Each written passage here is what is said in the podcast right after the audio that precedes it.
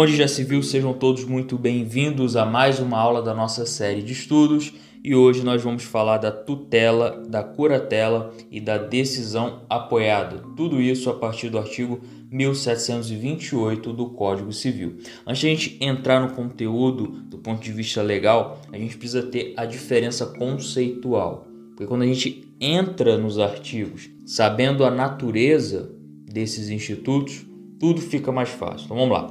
Sempre que nós falarmos de tutela, nós estamos falando da transferência do poder familiar, que é naturalmente dos pais para algum terceiro, segundo a ordem que a legislação vai colocar e nós veremos adiante. Quando nós falamos de curatela, nós falamos da assistência a pessoas que embora já tenham atingido a maioridade, não podem exercer por si só os atos da vida civil. Portanto, elas precisam de alguém que, na posição de curador, preste assistência a elas. Antigamente, antes de uma pequena reforma que nós tivemos é, na nossa legislação, uma reforma no Código Civil, as, isso nós já vimos em personalidade jurídica. Hein?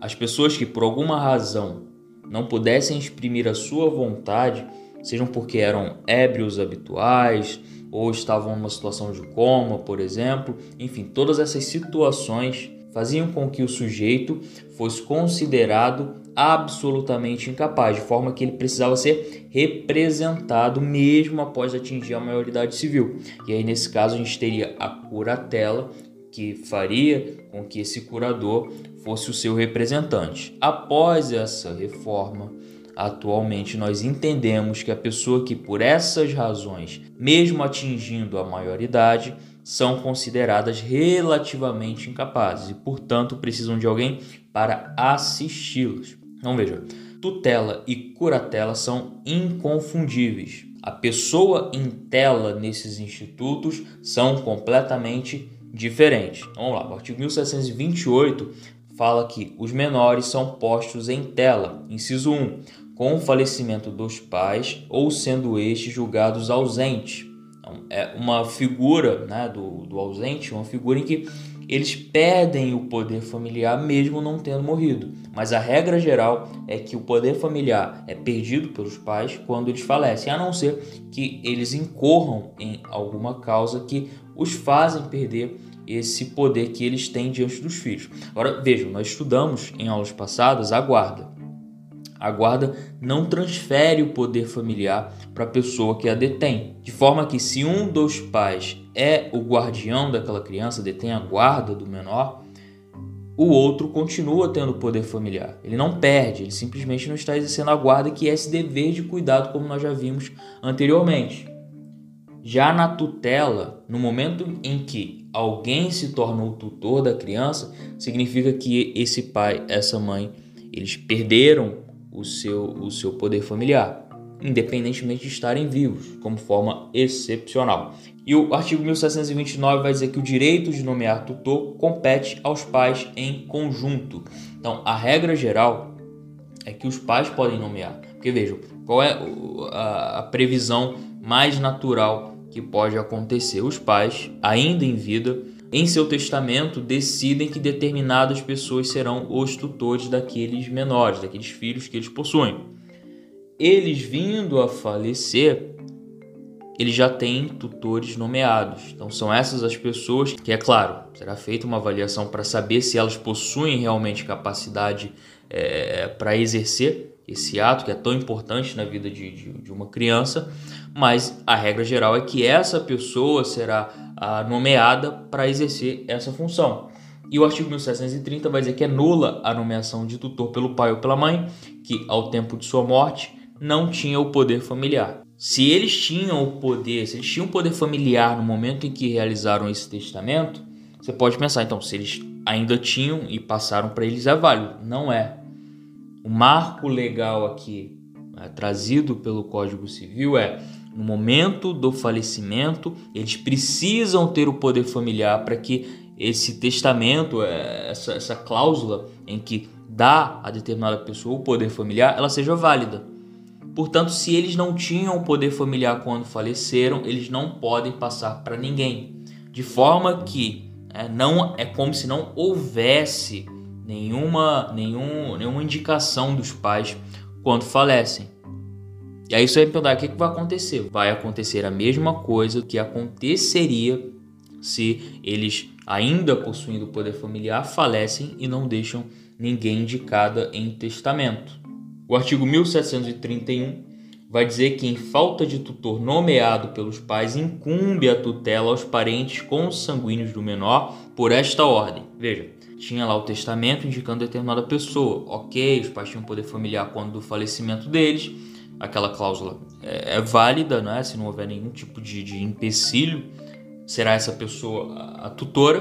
Porém, a gente tem duas outras possibilidades. Em uma não foi deixado testamento nenhum, e na outra situação, embora tivesse sido deixada uma pessoa para ser a tutora, os pais já tinham perdido o poder familiar quando do falecimento, de forma que essa cláusula é nula. E aí a gente vai ter a consequência da escolha judicial, né? baseado obviamente numa ordem que a legislação é, determina. Então vamos lá. Vamos lá, inciso 1 do artigo 1731. Aos ascendentes, preferindo o de grau mais próximo ao mais remoto a gente já estudou nas relações de parentesco que os ascendentes são aqueles que vieram antes e estão em linha reta. Então vamos lá, se os pais falecem, né, não deixam nenhum testamento indicando quem será a pessoa tutora daquelas crianças, inicialmente os mais próximos vão ser os pais. Os pais desses pais que faleceram, né, os avós das, das crianças. Se esses avós não existirem, aí você vai para mais um grau acima. E não havendo outro grau. Quer dizer, você primeiro procura os ascendentes né, e sempre excluindo aqueles que estão em grau mais longe, de forma que se existem avós, não tem por que os bisavós serem os tutores.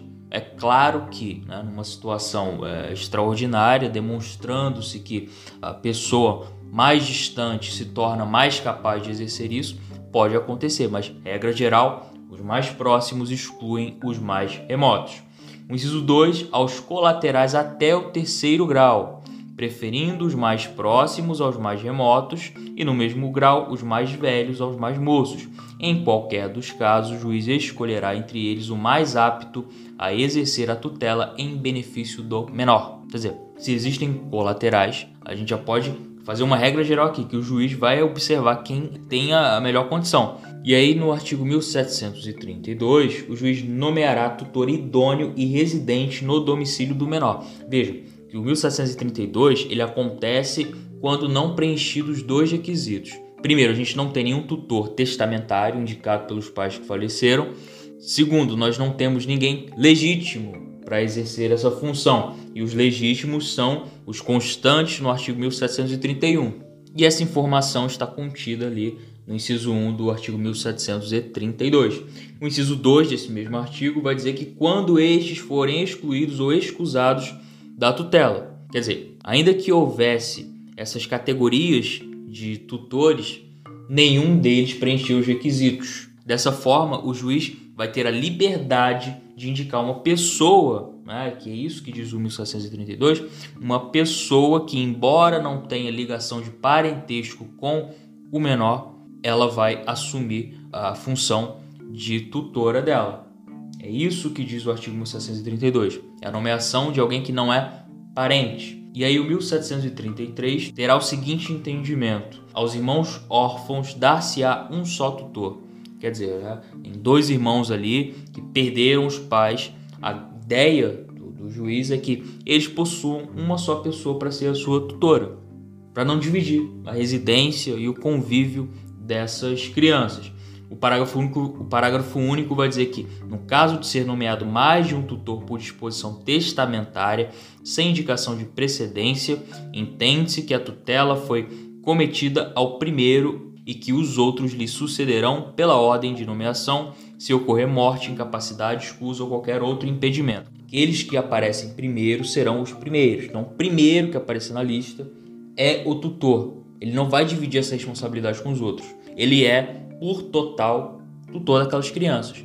Se ele falecer, se tiver incapacidade, se por algum motivo ele deixa de ser o tutor, não pode é, exercer essa função, aí o segundo da lista assume toda a responsabilidade, ele não tem mais nenhuma responsabilidade e os demais, os que vierem depois também não. Quer dizer, as obrigações, os deveres desse, desse tutor, elas são indicadas para um só, de forma que conforme eles não vão preenchendo uh, os requisitos, os, os demais na ordem dessa lista é, serão colocados. Nunca vai se entender, é, regra geral, que todos eles exercerão a tutela é, em conjunto. E aí você deve se perguntar, mas quais são esses deveres de tutores? Ah, o que, que eles precisam fazer? Isso tudo está contido no artigo 1740 do Código Civil, claro. Incumbe ao tutor quanto à pessoa do menor. Inciso 1. Dirigir-lhe a educação, defendê-lo e prestar-lhe alimentos conforme os seus haveres e condição.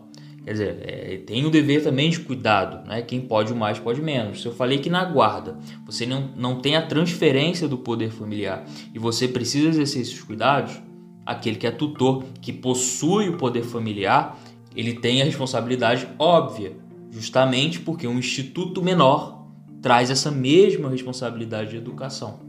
Incumbe ainda para ele, pelo 1741, sob a expensão do juiz, administrar os bens do tutelado em proveito deste, cumprindo seus deveres com zelo e boa fé.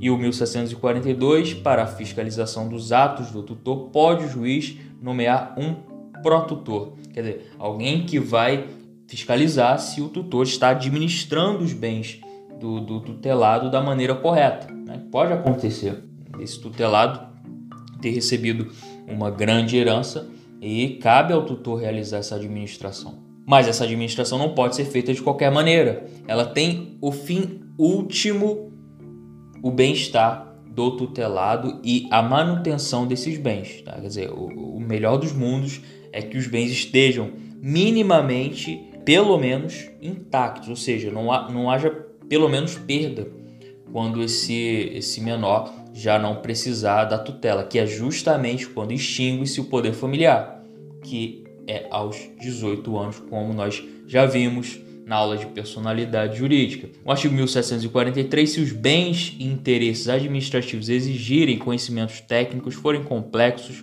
ou realizados em lugares distantes do domicílio do tutor, poderá este, mediante aprovação judicial, delegar a outras pessoas físicas ou jurídicas o exercício parcial da tutela. Quer dizer, é possível que os bens tenham uma complexidade tão grande como uma empresa, por exemplo, que esse tutor não seja capaz, ele sozinho, sem as especificações técnicas que ele não possui, seja, ele seja incapaz de resolver essas questões sozinho de forma que ele pode pedir ao juiz, é, requerer ao juiz, alguém que exerça parcialmente essa tutela, para que nesses pontos em que ele não tem essa qualidade técnica, não haja, vamos dizer, furos. Ele precisa cumprir esse dever legal de cuidado, inclusive com os bens do tutelado, de maneira integral. Então veja, o instituto da tutela é extremamente complexo, desde o momento que nós entendemos que é a transferência do poder familiar.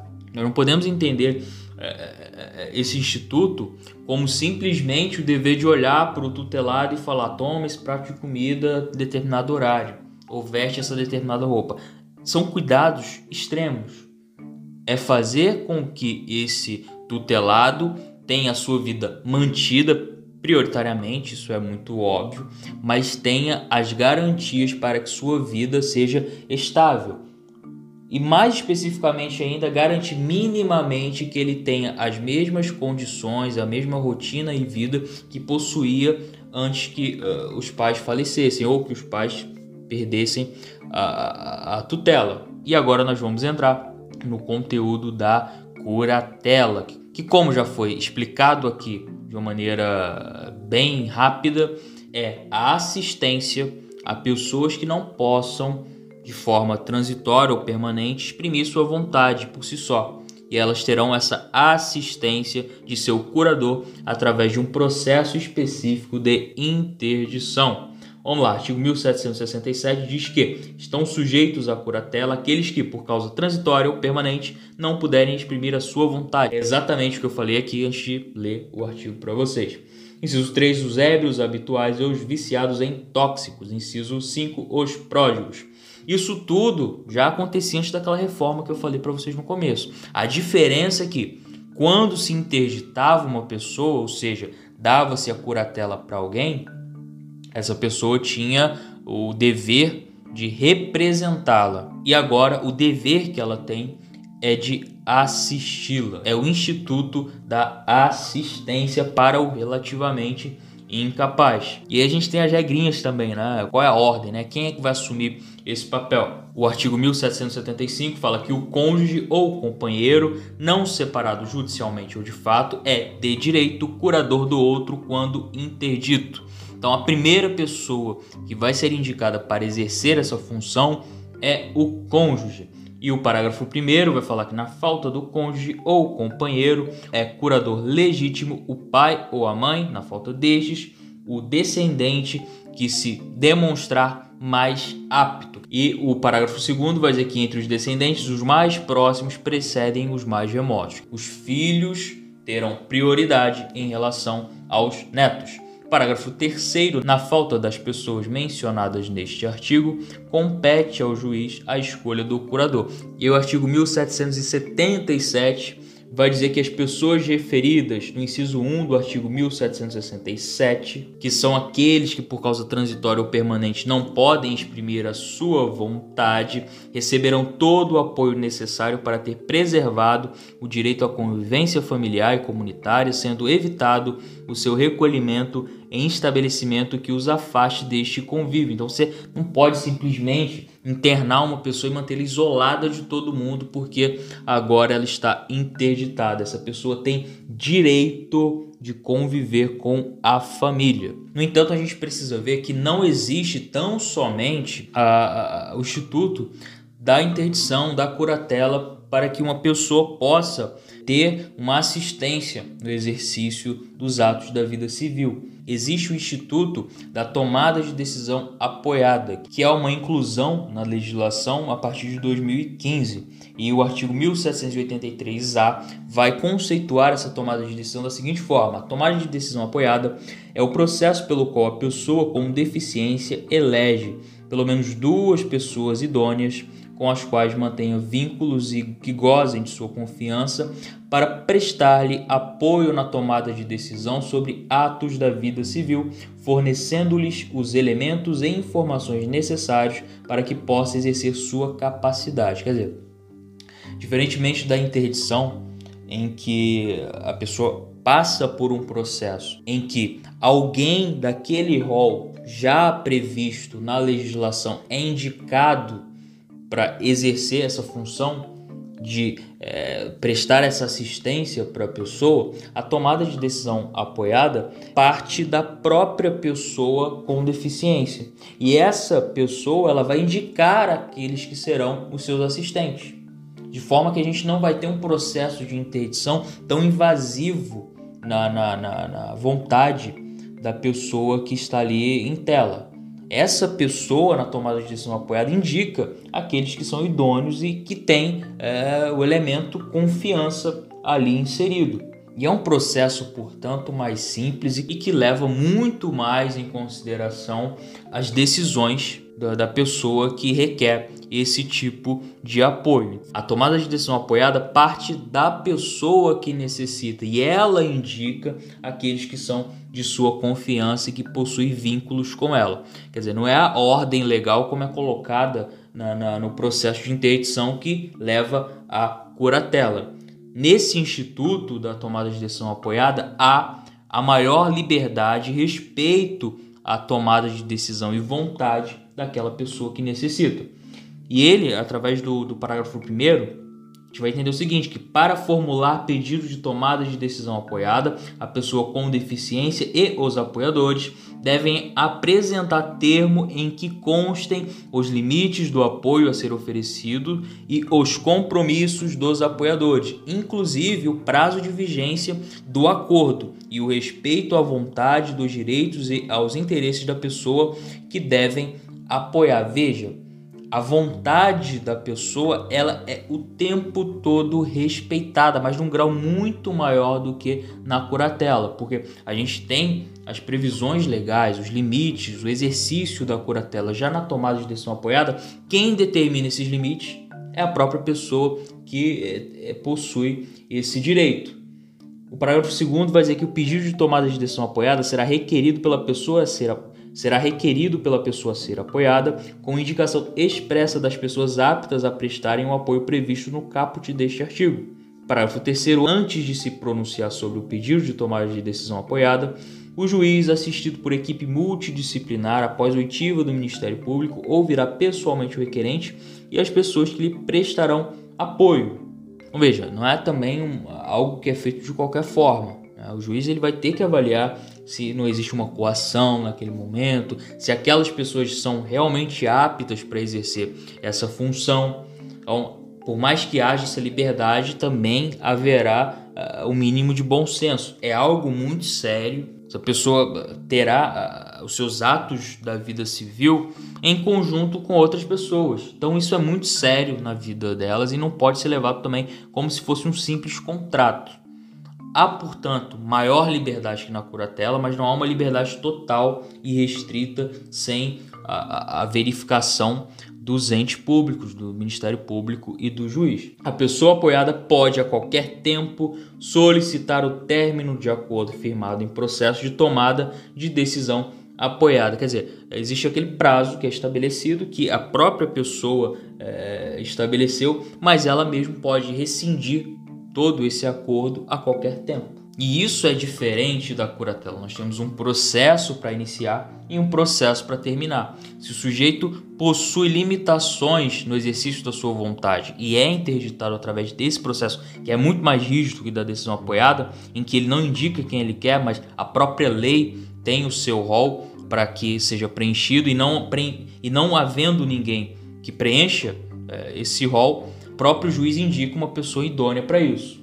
No processo de tomada de decisão apoiada, há maior liberdade. O sujeito escolhe quem ele quer e a qualquer tempo ele fala: não quero mais. Acaba a eficácia desse instituto. Então, com esta explicação, nós terminamos a nossa aula de tutela, curatela e tomada de decisão apoiada. Espero que vocês tenham gostado. Aguardo vocês nas próximas aulas.